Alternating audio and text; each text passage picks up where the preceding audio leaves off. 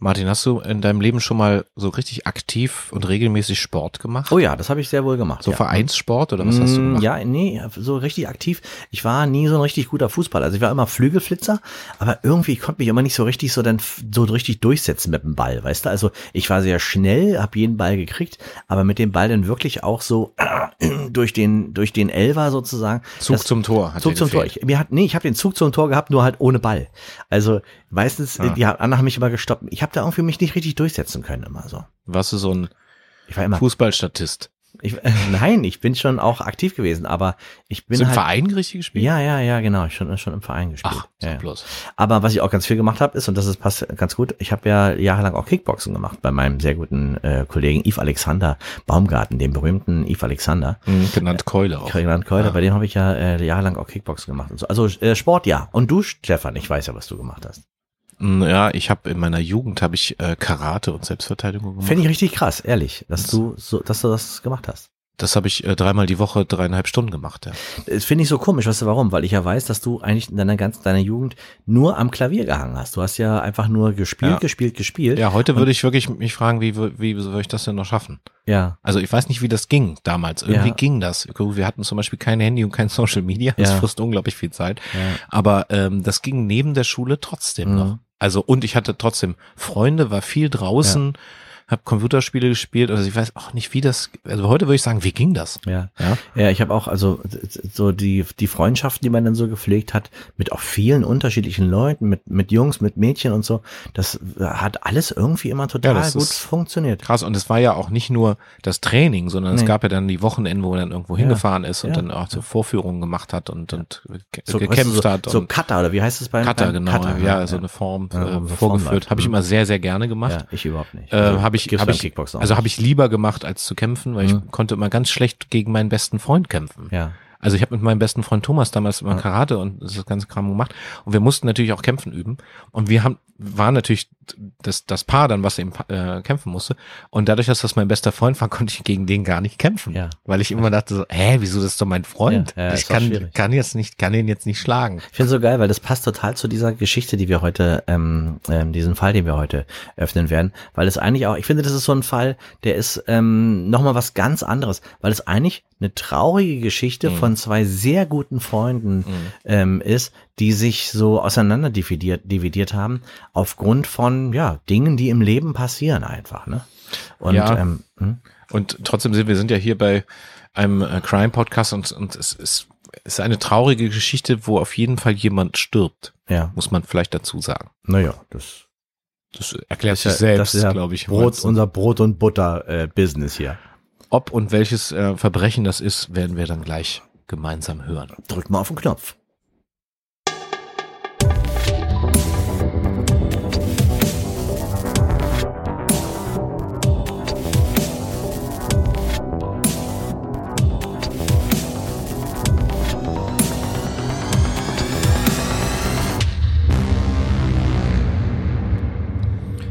Schönen guten Abend bei Spontane Verbrechen. Vielleicht gehören Sie dazu und hören ganz frisch diesen Podcast, der jetzt gerade am Sonntag um 20 Uhr auf sämtlichen Podcast-Anbietungsplattformen herauskam. Äh, in diesem Sinne schönen guten Abend, aber es kann auch sein, dass Sie mit Verbrechen aufwachen und deswegen an dieser Stelle nochmal schönen guten Morgen. Ich sag jetzt hier mittlerweile, ähm, naja, man kann auch guten Morgen sagen. Guten Morgen, Martin Papke. Guten Morgen, Stefan. Ja, spontane Verbrechen, eine weitere Episode. Mensch, es sind schon richtig viele Episoden, Martin. Ja. Was schätzt du, welche Nummer ist es? Ich glaube 46? Fast 45. 45. hm. Also wir haben schon 45 Episoden aufgenommen, teilweise mit Publikum, teilweise hier im Holzhaus, so wie heute auch. Mhm. Ähm, aber so eine Geschichte haben wir vorher noch nie erzählt. Es Nee. geht vor allen Dingen, wie man im Vorspann ja schon ähm, erkennen konnte, es geht um Freundschaft, aber auch vor allen Dingen um Sport. Ne? Ja. Um, um Leistungssport, um, äh, äh, um einen Sport, wo viele Menschen zugucken, ein, wie sagt man, ein Publikumssport. Also etwas, wo, wo Menschen ähm, zuschauen, wie sich Menschen in dem Falle kloppen. Sie Ähm, kloppen. Es geht, es genau. geht nämlich um Boxer. Und das Fantastische ist, wir haben eine Akte gefunden hier in deinem, im Keller deines Holzhauses von unserem äh, von dem Menschen, äh, der unser ganzes Leben auf den Kopf gestellt hat, kann man sagen, nämlich von ähm, Kurt Oeverpetters. Äh, und diese Akte ist, ich war total auf, aus, den, aus dem Häuschen, als ich es gesehen habe. Diese Akte. Aus dem äh, Holzhäuschen. Aus dem Holzhäuschen war ja. ich ja. Diese Akte beinhaltet die traurige Geschichte eines, äh, eines Boxers. Und dieser Boxer ist aufgewachsen mit einem anderen Boxer, den, glaube ich, jeder kennt, der äh, über 30 ist nämlich mit Max Schmeling. Ähm, der vollständige Name von Max Schmeling ist Maxim Maximilian, nochmal, Maximilian Adolf Otto Siegfried Schmeling. Und geboren ist er ähm, 1905 und ähm, im selben Ort wie der Protagonist unseres äh, heutigen Falls, nämlich Ilja Drossel. Ilja ähm, Drossel war ähm, mit Max in der Schule. Die beiden sind ähm, haben ja ihre ganze Kindheit zusammen verbracht. Und ähm, Ilja ist hat den Lebensweg von Max Schmeling stark begleitet. Und das werden wir heute erzählen, was was mit Ilja passiert ist in dieser Zeit. Genau, wir sind ja im Jahre 1979. Da äh, spielt sich diese ganze Sache ab hier mhm. im Wendland. Und ähm, natürlich ermittelt ähm, Kommissar Överpetters in diesem, in diesem Fall, ähm, weil es natürlich zu einem vermeintlichen Verbrechen gekommen ist. Ganz genau, ja. Fangen wir mal ganz vorne an. Ähm, in welchem Ort im Wendland ähm, spielt sich das Ganze denn ab? Oder äh, mal, wo, in Breustian. ungefähr. In Breustian, das ist, das ist äh, äh, Mitte Wendland, kann man sagen. Dort ist ähm, Ilja irgendwann, nachdem seine, ähm, nachdem er gar nicht mehr geboxt hat, dort ist er hingezogen nach Breustian, ein ganz kleines Häuschen, ähm, auch ohne, ohne seine Frau, die ist zu dem Zeitpunkt, ähm, hat ihn, hat ihn schon verlassen, weil, ähm, naja, da kommen wir noch zu, warum sie ihn verlassen hat. Und ähm, auch der Kontakt zu seinem ähm, damaligen, zu seinem Freund äh, Max Schmeling, den gab es da schon nicht mehr. Die beiden Männer waren ja mittlerweile auch schon richtig, richtig alt. Max Schmeling ist gestorben 2005, wenn ich mhm. richtig erinnere. Mhm. Ähm, und ähm, so, so, so alt ist dann ähm, unser Ilja Drossel nicht mehr geworden. Nee, ähm, muss ja sagen, Schmeling ist ja 1905 geboren, 1905 mhm. und 2005 gestorben. Wir haben hin und her gerechnet, wir sind ja. darauf, genau darauf gekommen, dass er genau 100 wurde. Das ist wirklich, ja, war aber erst bei 95. Ja, du lachst, aber, aber ja, wirklich ein bisschen gerechnet. Gesagt, ja. Nee, du musst bis 2000 rechnen, dann fehlen noch fünf. Also das war, ging mir eben durch den Kopf, aber wir nehmen ja sonst auch nicht morgens um elf auf. Also genau, ich bin genau. einfach noch nicht ganz äh, bei der Sache. Ja. Aber dein veganes, das vegane Croissant hat mir geholfen, meine, meine Gehirnwindung ja, aber das war sehr gut. Ja, war sehr gut. Also ich, also will, ich will mal, ich will mal mit etwas, mit etwas anfangen, was ich hier gefunden habe. Es gibt ja dieses äh, psychologische Gutachten von Ilja Drossel aus mhm. der Kindheit. Und das finde ich ist total der krasse, also so krass finde ich, weil es war ja jetzt, das war jetzt ja 1914, wo, ähm, wo Ilja äh, ein, wo über ihn ein psychologisches Gutachten erstellt wird. Da war Ilja neun. Da war er neun. Ich meine, ganz ehrlich, und zu dieser Zeit, dass da überhaupt sowas gemacht wurde, das finde ich schon ähm, erstaunlich. Und zwar ähm, wird da skizziert, die ein Erlebnis aus seiner Kindheit. Ähm, er wird quasi befragt, wenn er also da stand da so, wenn er ähm, seine früheste Kindheitserinnerung, was das ist, so und da hat er etwas beschrieben, das finde ich total ähm, krass. Er hat beschrieben, dass er bei sich zu Hause ähm, vor einer großen Eiche stand und da war ein Vogelkasten angebaut. Ähm, nicht von seinem Vater, sein Vater hat er nie kennengelernt, ähm, aber da war ein Vogelkasten angebaut und er beschreibt die Situation, dass dort ein Eichhörnchen von draußen an dem Vogelkasten sitzt, mit dem Arm rein angelt und die die Eier und die frisch geschlüpften Vögel raus äh, rausangelt, die schreien und schreien und die die ähm, die die Elster, die diese die die ähm, äh, die der das Nest gehörte, ähm, beide beide äh, Elternpaare, also der die Elster und der Elster sitzen, äh, fliegen drum herum und versuchen dieses Eichhörnchen zu attackieren und versuchen ihre Kinder zu retten und schaffen das nicht, weil das Eichhörnchen alle rausraubt und wie ein wie so ein wie so ein verrückter Waschbär oder so die die jungen Vögel nimmt und rauswirft, auf den Boden wirft und dann nach unten springt und die schnappt und wegläuft. Und er steht dabei und ihm laufen die Tränen übers Gesicht und der steht da, ist hilflos und ähm, und ist total geschockt. Und das war, das war eine Zeit lang, wo er, ich glaube, er hat irgendwie fast einen Monat lang nicht gesprochen oder so. Das hat ihn richtig stark traumatisiert. Mhm. Ja, man muss ja dazu wissen, dass 1914 ja noch nicht die Zeit war, wo man die Lehren von Sigmund Freud äh, in- und auswendig kannte. Genau. Das ging ja erst, glaube ich, ein Mhm. bisschen später los, meines Wissens nach, Ja. meiner Allgemeinbildung nach. Das. War das mit, äh, mit Freud Später. und Co. Später. Äh, ich glaube, in Das den war später. 20ern erst. Das war später. War später. Ich meine, du hast ja Ahnung davon ja, einfach auch. ich bin ja Hobbypsychologe. Ja, eben.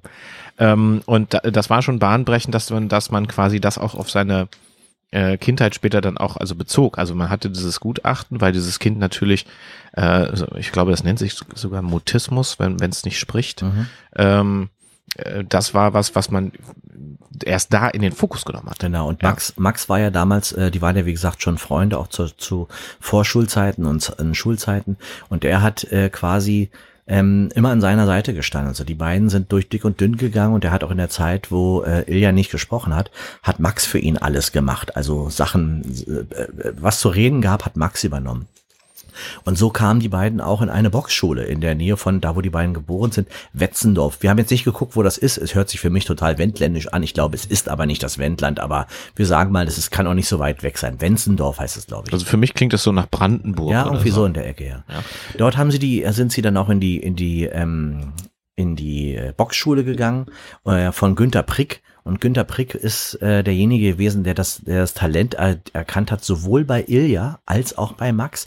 Ilja war halt ähm, so ein bisschen, der, der war nicht, der war nicht so gut äh, zu führen, hatte der Prick gesagt. Ähm, Max war eher derjenige, der war der, der war der Streber, der war derjenige, der das, der das gebockt, boxt hat quasi, was man ihm gesagt hat. Naja, Max hatte die bessere Technik, auch die Genau. bessere Fußtechnik, hat er Fußtechnik, gesagt. Wahnsinn. Während Ilja mehr Wumms hatte. Also Genau. der hatte natürlich den gefährlichen rechten Haken, der hat einfach, der hat ja auch Schwergewicht äh, Er hatte eine Wut ne? in sich. Hm. Genau, der hatte eine Wut ähm, und aber auch eine Kraft einfach Ja. auch. Also die Schmeling mit einer anderen Technik oder mit seiner Schmelligkeit, äh, Schmelligkeit hätte ich schon gesagt. Sehr, ist schönes, ist schönes, schöne Wortschöpfung, eine Schmelligkeit. Ja. Max Schmeling und Hat seine er das- Schmelligkeit. Ja, da wurde das, äh, da hat er es damit ausgeglichen. Das ist ja immer die Frage, welcher, welchen Boxertyp man hat. Hm. Die Motivation, die Ilja da hatte, war also auch auf eine Grund von Wut, auch aufgestaut, nicht rausgelassen. Mhm. Ja, und man weiß ja auch, dass, dass ähm, unterdrückte Wut dann auch zu Frust führt und Frust zu, zu, ähm, zu Aggression führt und Ja. dann später natürlich auch zu Tätlich, Tätlichkeiten. Ja. Äh, man muss auch dazu sagen, dass Max Schmeling ja nie mit, mit äh, Prügeleien auf dem Schulhof aufgefallen ist. Nee, der war ganz, es war, es war, war ja ganz feiner. ja, ja, der So. konnte auch, der, der war auch, der konnte ja auch reden, ne? Der hat auch Probleme auch einfach mit Worten lösen können. Ja, und Ilja war eher von der Sorte, ähm, ich rede nicht, sondern mache. Mhm. Und dementsprechend bei, das war auch so ein Vulkan. Das war so wie so eine kurze Zündschnur. Mhm. Und ähm, ich sag mal, heute würde man sagen, geringe Frustrationstoleranz. Genau, er war auch immer so, also es wird so beschrieben, dass er ähm, die Leute auch nie direkt angeschaut hat, immer eher so den, den Blick auf den Boden und er hat wenig, ähm, wenig, wie sagt man, grimassiert, also er hat wenig, äh, man konnte ihm nicht immer ablesen, was seine Emotionen sind. Wenig Mimik. Ja, wenig Mimik, genau, ja. genau.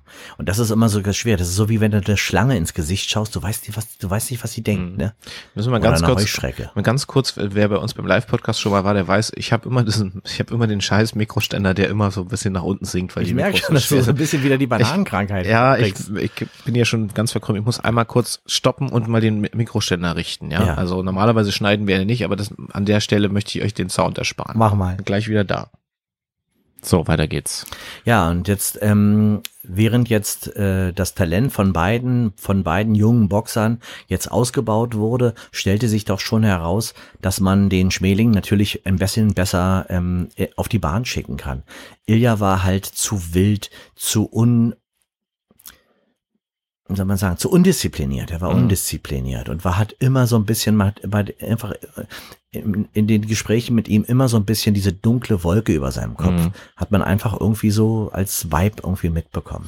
Ja, und trotzdem sind die ja zu der Zeit auch ähm, weggegangen, haben sich für Mädchen interessiert und äh, vor allen Dingen Max Schmeling war ja da sehr weit vorne. Die Mädels flogen ja auf ihn und das unter anderem war das Maike Corinna von Tent, die ähm, auf Max Schmeling da stand zu der Zeit. Da waren die beiden dann schon 16 und ähm, das Problem daran war, dass der bester Freund Ilja eigentlich Maike Corinna gut fand, Ja. aber Maike Corinna von ihm nichts wissen wollte. Stattdessen gab es die beste Freundin von Maike Corinna, nämlich Bärbel Budde. Mhm. Und Bärbel Budde stand auf Ilja. Und Ilja stand aber eigentlich auf Maike. Also man sieht, das ist schon wieder, das hat schon wieder Potenzial. Ja, auf jeden Fall. Bärbel Budde war es auch so ein bisschen so die, die Person, die eher so aussieht wie äh, Tochter vom Schlachter.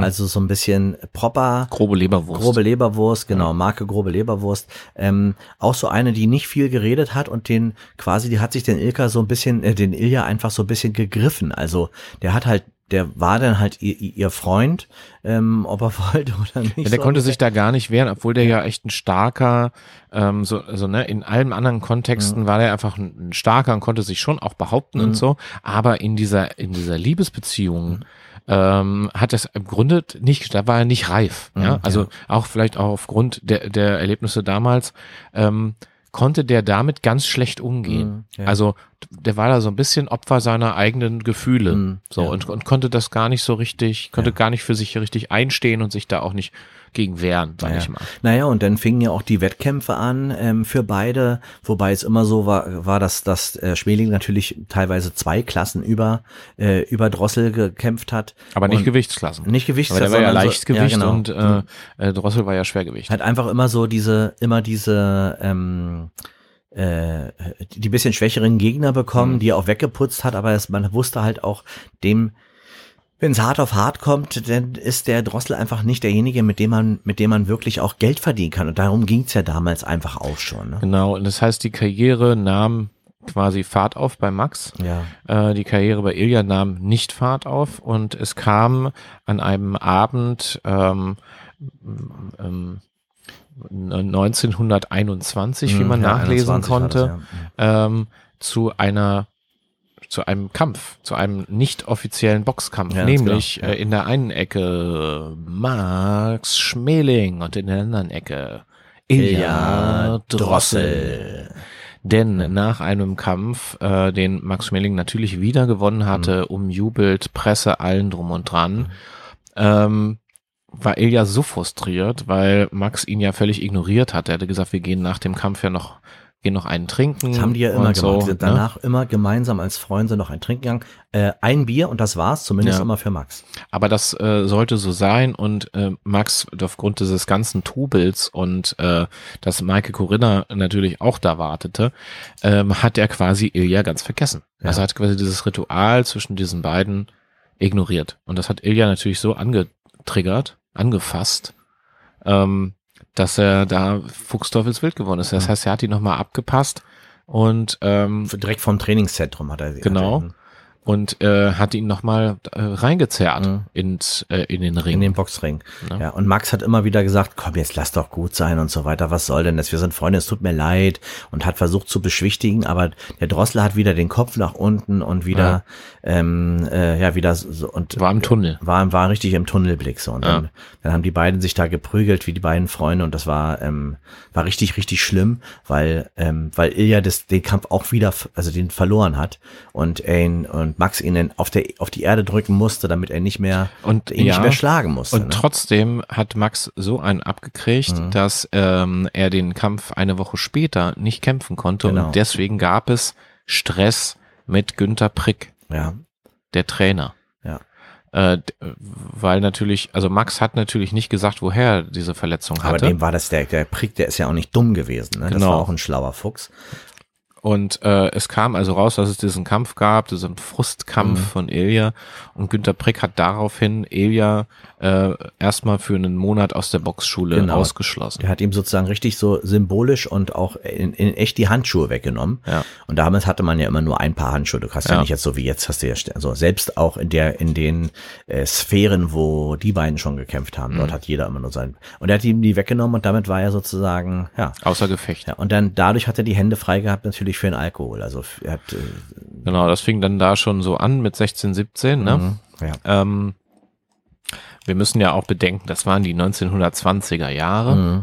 Auch eine ganz andere Zeit. Ganz andere Zeit. ne? Also, ähm, ja, das kann man sich ja heute kaum noch vorstellen. Das ist ja, guck mal, wie lange das her ist. Ne? Mhm. So, das heißt, die Karriere von Max Schmeling ging weiter und weiter und die Karriere von Ilja Drossel ging überhaupt nicht los. Ja, Ilja ist auch gar nicht mehr, denn es also hat auch die Handschuhe nie wieder angezogen. Also hat sie zwar nochmal angezogen, aber nie mehr wirklich äh, in den Ring gestiegen, um seine Karriere voranzutreiben, sondern er war eigentlich eher immer so derjenige, der dann für Max die Handtücher bereitgelegt hat, der dafür gesorgt hat, dass seine Schuhe vernünftig geschnürt sind ja. und den Spind aufgeräumt und so. Er war halt der, der, der, der Mann fürs Grobe. naja, und er hat, im, im, er hat dann auch für einen Sicherheitsdienst gearbeitet, mhm. sozusagen. Ja, also, er musste ja auch noch Geld verdienen. Ne? Hat, ja. war, war auch privater Personenschützer. Mhm. Ja, hat er auch gemacht. Ja. Unter anderem ähm, für einen damals in den 20er Jahren sehr bekannten Schauspieler, oh, Peter Wikowski. Ja, der Wikowski, ja. Und äh, Peter Wikowski. Ein toller Sänger war das auch. Genau, der hat auch so Schlager ja, gesungen und ja. so. Und äh, das war die Zeit zumindest, ähm, ja, also die goldenen 20er, ne? Ja. Hat quasi Ilja mitmachen dürfen als Personenschützer mhm. von Peter Wikowski, wurde damit auf die ganzen Partys mitgenommen, auch nach Berlin vor allen Dingen. Gibt auch schöne Fotos hier, wo der Wikowski hier mit diesem weißen Pelzmantel an und im Hintergrund siehst du den Drossel. Ja, du siehst so, auch diese, du siehst so Männer, die wie Frauen angezogen sind, ja. Frauen, die wie Männer angezogen sind. Ja. Also das sind so heimliche Aufnahmen damals mhm. von so einem, heute würde man sagen, Underground Club. Ne? Ja. Also in den Zwanzigern dieses Gefühl von Freiheit, die goldenen Zwanziger, äh, äh, Champagnerpartys, äh, Drogen, ähm, alles äh, nackt. Berlin war total offen für alles. Äh, ein ganz fantastische, fantastischer Vibe war, lag über der Stadt. Mhm. Weiß man ja, mittlerweile weiß man es ja. Ja, also das war, man hat ja quasi die Depression weggetanzt und mhm. auch diese Depression, die Ilja hatte, wurde quasi, ähm, hat er quasi mit wegerlebt, mhm. würde ich fast sagen, weil er Peter ja beschützt hat. Ja. Es gab immer auch immer Situationen, wo äh, Peter in, in Probleme gekommen Zum ist. Zum Beispiel diese eine ja. Sache mit dem Tanzholz, ne? Ja, genau. Ja, da wo, weil der Wikowski, der war ja, der war ja impotent und der hat aber trotzdem natürlich immer gerne getanzt und er hat sich so ein Tanzholz immer vorne reingesteckt, Hasenfoto haben auch manche gemacht. Und dann hat er so ein Tanzholz vorne sich in die Hose gesteckt und dann beim Engtanz so zu, zu seine Männlichkeit zu, zu präsentieren, so sich so rangedrückt an die und so weiter. Und dann haben die aber auch festgestellt teilweise, dass das also gar keine echte Erektion war und dann, dann das ist natürlich Frust, ne? Das ist natürlich, da gab's ja. tierisch und da musste der Drossel ihn nochmal raushauen. Ja, vor allen Dingen ist er immer wieder auch aneinander geraten und zwar gab es zu der Zeit, ähm, und da sind wir dann schon so un ungefähr bei 1927, 28, so der schwarze Freitag, ne? Mhm. Ähm, es gab einen ähm, so, so eine Art wie Untergrundboss in Berlin, ja. der vor allen Dingen unten um Tempelhof und Kreuzberg so sein Unwesen trieb und ähm, unter anderem den Alkohol kontrollierte mhm. und äh, sowas. Das war Jürgen Schranz. Mhm. Äh, der war auch bei der Berliner Polizei damals ja, ziemlich genau. ähm, bekannt, ja. sagen wir mal. Also man konnte nicht richtig was gegen ihn machen. Damals war das ja so Hand in Hand. Ja, also man, genau. man wusste wenigstens, okay, die kontrollieren da unten das Verbrechen, also die Banden quasi. Ähm, und Jürgen Schranz war, war Chef einer Bande. Und Peter. Der Schranzer haben sie Der Schranzer, genau. Der Schranzer von Tempelhof. Mhm. Und ähm, Wikowski ging aber immer wieder zu diesen Partys, die unter anderem eben, wo es unter anderem Alkohol von den Schranzern gab. Ähm, und kam immer wieder mit ihm in Streit. Mhm. Ja. Ähm, wahrscheinlich, weil Jürgen äh, Peter Wikowski auch unter Druck gesetzt hat. Also er wollte natürlich auf ihn einwirken und sagen, hier, ähm, das Lied oder die Rolle und so. Also mhm. die Unterwelt wollte natürlich teilhaben am Glanz von berühmten Persönlichkeiten. Und das bekam natürlich Ilja Drossel alles quasi mit, weil der hat sich regelmäßig mit den, mit den, äh, ich sag mal, mit den, den Schlägern, mit von, den Schlägern von, von Schranz, also mit den mhm. Schranzern quasi mhm. abgegeben und mhm. hat natürlich auch da ganz viel abgehalten von Peter Wikowski. Und das war so, der so ein bisschen auch so, ich glaube, dass der Wikowski auch so ein bisschen so eine Art, auch wenn er nicht sehr viel älter war, so ein bisschen so eine Vaterfigur für ihn auch war.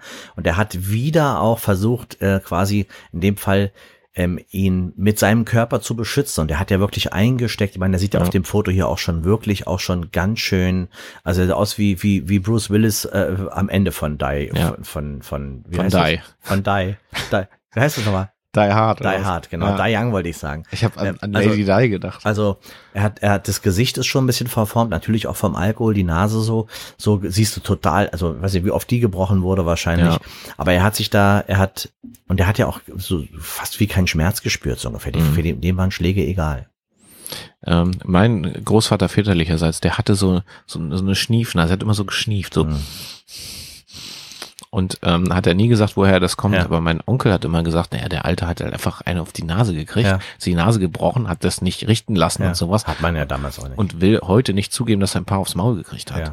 Dann hat er die ganze Zeit rumgeschnieft. Mir wurde auch schon mal die, die Nase gebrochen. Wirklich? Yves Alexander, ja. Nee. Ja, doch, Beim. Kickboxen oder? Durchgetreten mit dem Knie, ja. Oh Mann. Also, So, Äh, es kam die 30er Jahre, die waren sehr unrühmlich, sage ich mal, Mhm. ähm, auch ähm, also vor allen Dingen dann eben für die Schranzer und für Peter Wikowski, der hat ja dann spä später auch in diesen äh, Riefenstahl-Filmen hat er ja ganz viel mitgespielt. Mhm. Ja, ja. Also Nazi-Propaganda betrieben. Mhm. Und Ilja sollte eingezogen werden. Also sollte natürlich an die Front. ja. Ja, also wir spulen mal vor. Wir sind also quasi zu ähm, Kriegsbeginn. vor, Genau. Ähm, und was macht Ilja jetzt? Der wurde natürlich eigentlich offiziell zur Wehrmacht eingezogen. Mit dem ganzen anderen Scheiß hat er nichts zu tun gehabt, also konnte auch nachweisen, dass er auch kein Parteimitglied oder irgendwas war. Er war eigentlich ein ganz einfaches Arbeiterkind, ja. Ähm, aber er wollte auf keinen Fall zur Wehrmacht und wollte auf keinen Fall an die Ostfront. Und was macht er? Er hat sich natürlich versteckt und ist abgehauen. Mhm. Und wo haut man natürlich ab, damit man einen nicht findet? Im Wendland. Man geht ins Wendland. Ja. Und deswegen ist er quasi zu Kriegszeiten, wenn du es so willst, ne? Also ähm, Da untergetaucht, also genau, abget abgetaucht. 40, 40er Jahre kommt Genau. er quasi hier im Wendland an Ja, und ähm, war quasi schon immer hier in dieser in der Gegend von Preußtian. genau, ja.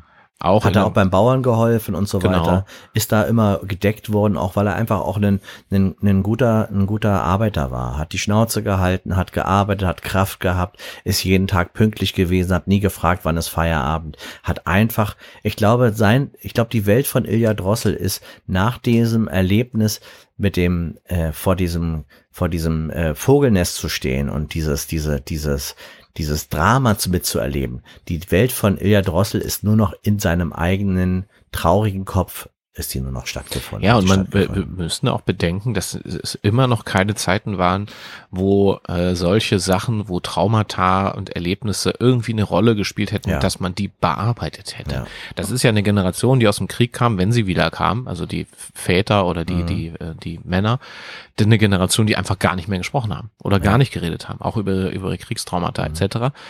Äh, und in diese Kerbe schlägt das ja alles rein. Also obwohl er selber nicht im Krieg war, denn er lebte die Jahre in der Angst, erwischt zu werden. Also er war, ähm, ja, ist ja quasi untergetaucht, ja. Er wurde quasi mit Richtig. versteckt, weil wenn sie ihn gefunden hätten, quasi als Verweigerer, als Fahnenflüchtling äh, Flüchtling oder etc., dann hätte er ja richtig Ärger gekriegt zu der Zeit. Ne? Richtig. Und das war ja nun hier im Land überall der Fall. Dass man, ne, man hatte ja keinen Landstrich, wo man sagt, na ja, hier ist Ruhe, aber so richtig, richtig auf dem Land, Land hier wie im Wendland, da hat er die Chance gehabt, dem zu entkommen und das hat er auch geschafft. Ne? Und ähm, lebte also hier ein, ein unauffälliges Leben. Ja. Ne? 1936 hat er dann in der Zeitung gelesen, dass Max Schmeling gegen ähm, Joe Louis äh, gekämpft hat. Mhm, Hieß er Joe Louis? weiß ich nicht. Louis auf alle Fälle. Der hieß doch so. Keine Ahnung, ich bin nicht so alt wie du. Fuck you. ähm, ja, na klar, Joe Louis war das natürlich. Äh, gegen den gekämpft hat und gewonnen hat. War, also ich habe das den Kampf auch mal gesehen auf, äh, auf YouTube. Ist irgendwie so ein bisschen unspektakulär, wie ich finde. Aber damals war das halt auch, war doch die ganze Box-Ästhetik noch eine Ja, andere als jetzt, klar. ich sag mal, eine Tyson oder eine Evander Auf- Holyfield oder ja. äh, äh, Bro Riddick oder so weiter. So, ne? ähm, das hat er gelesen und ähm, hat immer wieder versucht auch, ähm, das hat man hinterher bei, also man hat ja bei ihm einiges gefunden, er hat viele, viele Briefe an, ähm, an Schmeling gesch geschrieben, aber nie abgeschickt. Mhm. Hat immer wieder versucht, ähm, anzudocken quasi, ähm, hat sich aber nie getraut, weil er sich auch immer als Loser gefühlt hat. Er hat es halt irgendwie immer nicht geschafft, Mhm. ähm, dies, an diesen Erfolg, den Max Schmeling äh, macht, äh, äh, erreicht hat, da anzuknüpfen irgendwie. Mhm. Es ging also so weiter. Wir kommen Richtung 1968, die 70er Jahre und äh, nähern uns ähm, dem Jahr 79. 79, ja. Äh, In den Jahren zuvor ist es so, dass der Staat hier ja äh, sehr hart auch durchgreift gegen, ich sag mal, unkonforme Jugendliche, also Kinder und Jugendliche mit langen Haaren zum Beispiel, gab's ja damals. Ähm, oder Gammler, eben den, die Gammler. genau, die dem studentischen linken Lager zugeordnet wurden und sowas. Das heißt, hier gab es regelmäßig Räumungen auch. Mhm. Also wurden Hundertschaften hergeschickt, auch mit Pferden und alles. Und dann hat man die aus den Häusern geprügelt, aus den alten Höfen, die sie hier auch besetzt, Besetzt haben, haben, ja. ne, Mhm. natürlich. Und das war ähm, auch nochmal so ein Schlüsselerlebnis für Ilja. Der hat Mhm. natürlich an einem Abend ähm, mitbekommen, wie Hausbesetzer von den äh, Cops, von den Bullen, von, dem, von der Polizei aus dem Nest geholt werden, Genau. aus diesem Vogelhaus Ja. Und direkt dort Raus- verprügelt Genau. wurden. Ja. Ja. Naja, also sehr grob rausge, rausgezerrt und mit Geschrei und so weiter. Und das war gegenüber in Brösschen, da wo er in dieser kleinen Karte gewohnt hat, genau dem gegenüber war ja dieses, diese große Wohngemeinschaft, total friedliche Leute, die einfach nur ähm, dann auch im Garten selber was angebaut haben und eine kleine Ziege hatten, wo sie dann Ziegenmilch ge da geerntet haben von der und so. Und die wurden dann halt da rausgetrieben von der, von der äh, Polizei. Und ich glaube, für ihn war das genau, wie du es eben schon gesagt hast, genau wieder so eine Situation. Er steht da und kann nichts machen. Retraumatisiert. Retraumatisiert, genau. Ja. Und zusätzlich kommt noch dazu, dass ähm, ähm, ja er nicht nur Beobachter war, sondern versucht hatte einzugreifen. Genau, ja. Hm. Und äh, es rauskam, dass ähm, äh, der, der damalige Polizei, also der, wie soll man sagen, der Vorsteher der Mhm. Hundertschaft, Ja. ja, ähm, war ein gewisser, ein, ein gewisser Uwe Schranz. Hm. Ja. Und interessanterweise, wenn man jetzt mal so ein bisschen weiter zurückverfolgt, dann war das ein Nachfahre von Jürgen Schranz, von Genau, den Schranzern von den in Schranzern, Berlin, ja. also quasi von den Kleinkriminellen oder von den, von den organisierten Verbrechen Mhm. damals, muss man einfach sagen, äh, der jetzt auf der anderen Seite arbeitete, aber auch nicht ganz koscher war, Mhm. letztlich. Also auch äh, Das war auch einer, der die Hand aufgehalten hat, wenn du weißt, was ich meine. ja, ja, genau. Und ähm, dem war auch der Name Ilja Drossel bekannt, Mhm. weil der sich mit seiner Familiengeschichte natürlich auch äh, auseinandergesetzt hat. Hm. Das heißt, ähm, Ilja war ja da auf jeden Fall ja schon älter, das kann ich jetzt im Kopf nicht rechnen, wie alt Naja, er da war war. schon- er war schon- der war 74. Ja, irgendwie so. Ja, 1979 war er dann 74 Jahre alt. Und ähm, der äh, Uwe Schranz war auch kurz vor seiner Pensionierung. Mhm. Das heißt, der war zwar ein bisschen jünger, aber das war quasi der jüngere Bruder von, äh, von Jürgen Schranz. Mhm, ja. Und der hat es irgendwie in die äh, westdeutsche Polizei geschafft. Komisch. Das Kriminelle und Nazis es irgendwie in den, in den, in das in den Apparat der Westdeutschen geschafft haben. Hm. Naja. Ähm, jedenfalls ähm, war er natürlich da auch in einer Konfrontation und ihm wurde ein Deal vorgeschlagen, dass Ilja hier in der, in der Region doch ein bisschen für ihn arbeiten könnte. Mhm. Also, ne, der wusste ja auch um diese Geschichte, also dass er Peter Wikowski, also auch in dieser Mhm. bestimmten Partyszene und in den goldenen Zwanzigern hier ja irgendwie in Berlin mit Drogen und Alkohol versorgt hat und da mittendrin war. Und das war eben der Deal, den ihm vorgeschlagen haben. Und das war der, der Moment, wo er gesagt hatte, es reicht, das will ich nicht. Und der, schnappt sich quasi diesen Polizeichef und prügelt ihn fast tot. Ja, dazu muss man sagen, dass der, der Drossel fast gar, nicht- also der hat ja so wenig Worte gesprochen, schon in seiner Kindheit und äh, teilweise, wie gesagt, war er ja auch, hat er auch gar nicht geredet und er hat das ganzes Leben lang ganz wenig gesprochen und dort ist er von der, von seiner Seite des, se- seiner Seite des, ähm, ähm, ähm, des, des Dorfes sozusagen, als er dann rübergerannt ist zu dem, äh, zu dem Schranz, ähm, hat er ja geschrien. Er hat ja ein, wie ein Riesen, ein Ausbruch, ein Vulkan aus ihm heraus, hat er geschrien wie ein Verrückter. Alles das raus. Alles rausgeschafft, wie ein, wie ein, wie ein, ein Rohrbruch sozusagen. Naja, und der hat den, hat den Polizeichef quasi bis zur fast Unkenntlichkeit ähm, verprügelt. Der, der lag dann mehrere Wochen im Koma danach. Ja, die mussten ihn mit mehreren Leuten, mussten sie ihn runter von ihm ziehen, ansonsten hätte Ja. der einfach nicht aufgehört zu schlagen. Und ähm, das Interessante ist, er kam natürlich in, in Haft, Ja. wurde verhaftet, Mhm. saß im Knast und ihm gelang 1979 die Flucht zusammen mit drei anderen. Das war damals auch ein spektakulä spektakulärer Gefängnisausbruch aus Furzbüttel.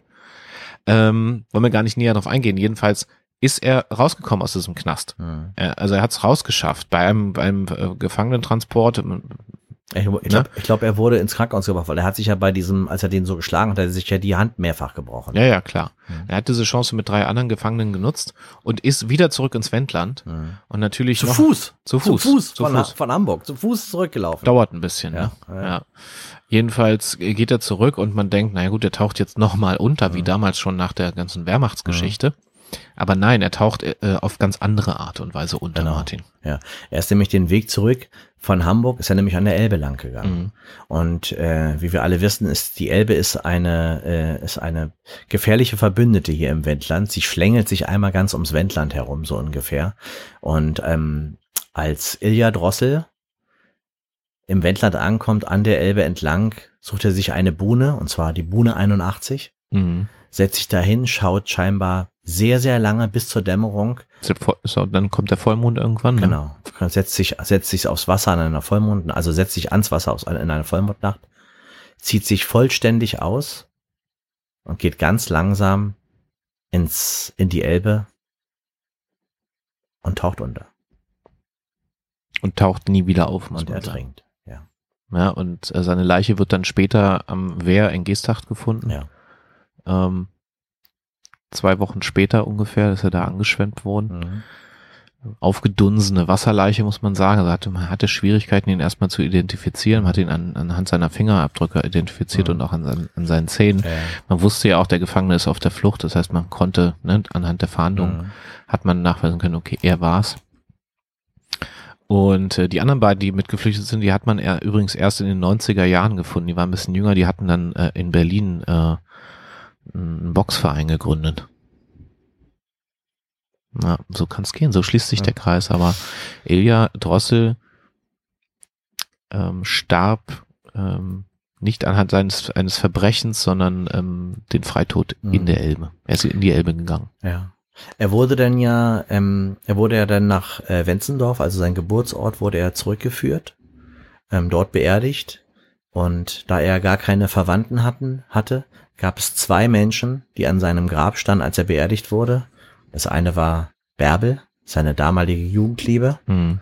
und ein unbekannter, großstämmiger Mann, den alle nur Max nannten. Mhm. Schön, dass wir jetzt diese Pause am Ende so gelassen haben.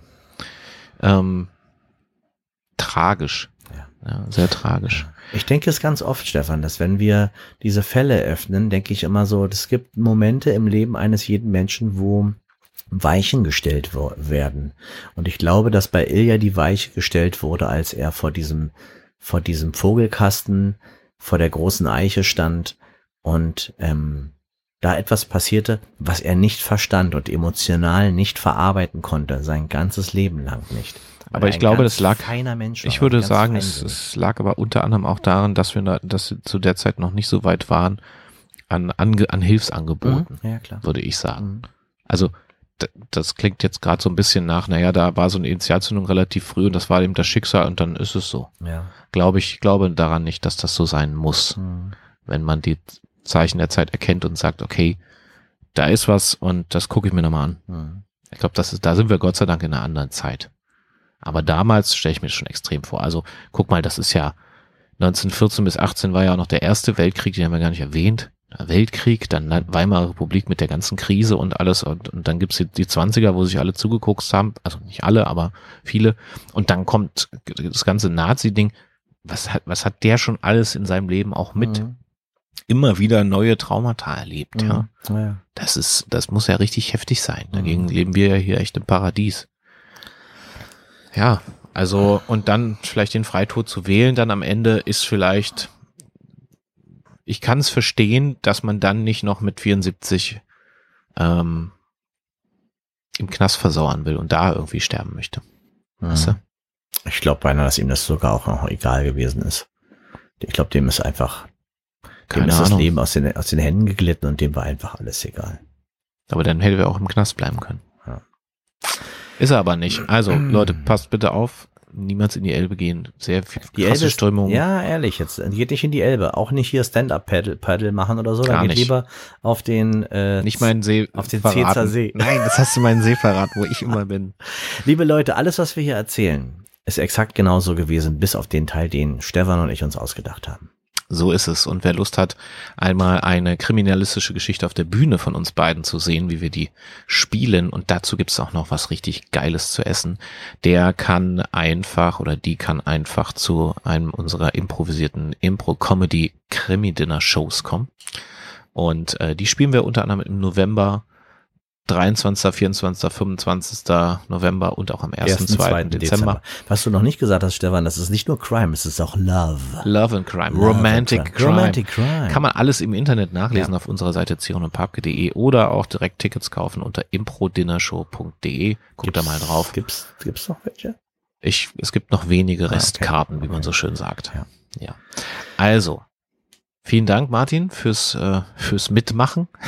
Fürs äh, Erzählen dieser tragischen Geschichte heute. Danke nochmal für das vegane Croissant vorher. Ja, danke, dass du es mitgebracht hast. ja, ich hoffe, ich habe mich heute über die Opfer nicht so sehr lustig gemacht, äh, sondern sie wirklich mit Respekt behandelt in dieser in diesem Fall. Ähm, an dieser Stelle kann ich eigentlich nur sagen, guckt euch auf unser Instagram und Facebook und etc. an, um auch ein paar Bilder dazu zu sehen zu diesem Fall. Und schreibt uns gerne einen Kommentar, liked und folgt uns und passen Sie auf sich auf.